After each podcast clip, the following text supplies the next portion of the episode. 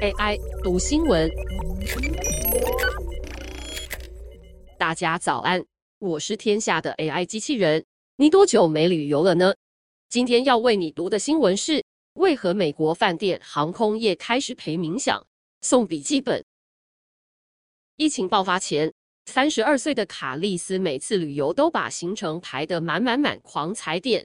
疫情迈入第三年后，他旅游的方式是。去南美一家环境友善饭店住个几晚，吃素食，在周遭的自然公园走走，听音乐。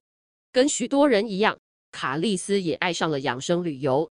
根据市场调查公司 Destination Analysis 最新问卷调查，美国超过三分之一民众期待接下来一年内的旅游可以带来修复作用。千禧世代年纪以下的民众更有接近半数抱有此想法。全球养生协会预测，二零二零年到二零二五年间，全球养生旅游商机可能会提升百分之二十一。旅游业者发现，疫情间经历分手、离婚的旅客，也是旅游复苏最先出来散心的。德州奥斯汀一个度假村的经理发现，有越来越多旅客说他们刚历经心碎来散心，因此饭店开始在住房门口放置悲伤礼物栏。里面有笔记本、蜡烛，以及写了“愿你早日找到力量”的磁盘。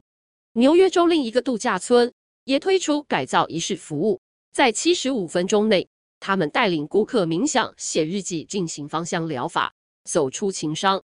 就连向来是度蜜月圣地的马蒂夫，也有业者推出全套分手住宿方案，包括黑暗中全部蒙眼的晚餐，让顾客忘记他们是一个人。除此之外，饭店管家补充：“我们还会帮你在棕树下与超蓝的海水里拍张美照，让你放在交友网站上。”婚姻与家庭关系咨商师汉森建议：“不管是要去哪里旅行，记得不要去会让你想到让你心碎对象的地点，也要慎选旅伴，对方最好能够承受你沉重的情绪。”除了针对分手客的旅游服务。旅宿与航空也为一般旅客引进愈来愈多提升身心健康的服务。金普顿酒店集团分享，他们于二零二一年开始提供心理咨商服务，一推出就有超过五百人报名。除此之外，也有饭店开始出现健康大使，辅导顾客远离三 C。二零二一年，达美航空开始在飞机上播放一系列五至十分钟的冥想引导影片。这些影片也成为二零二一年达美旅客最爱看的五大系列之一。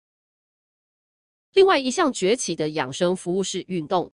希尔顿饭店首席品牌长说，二零二二年第一季含健身器材的房型订房量就已经相当于二零一九年整年订房量。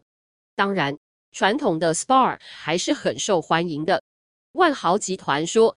自家在美国墨西哥加勒比海最受欢迎的二十个 SPA 点订房量都比二零一九年来的高，可见旅客疫情期间累积的酸痛与压力还需释放。除此之外，越来越多人爱带宠物旅游，美国加州也有饭店开始提供狗狗按摩。是的，现在他们也可以开始享受薰衣草精油了。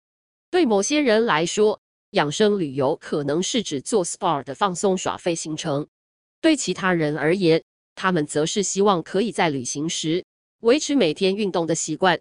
共通点是，旅客最想要的不再是刺激与新奇，而是疗愈。观光旅宿业者也不会放过这个机会。以上文章由螺旋编译，技术由雅婷智慧提供。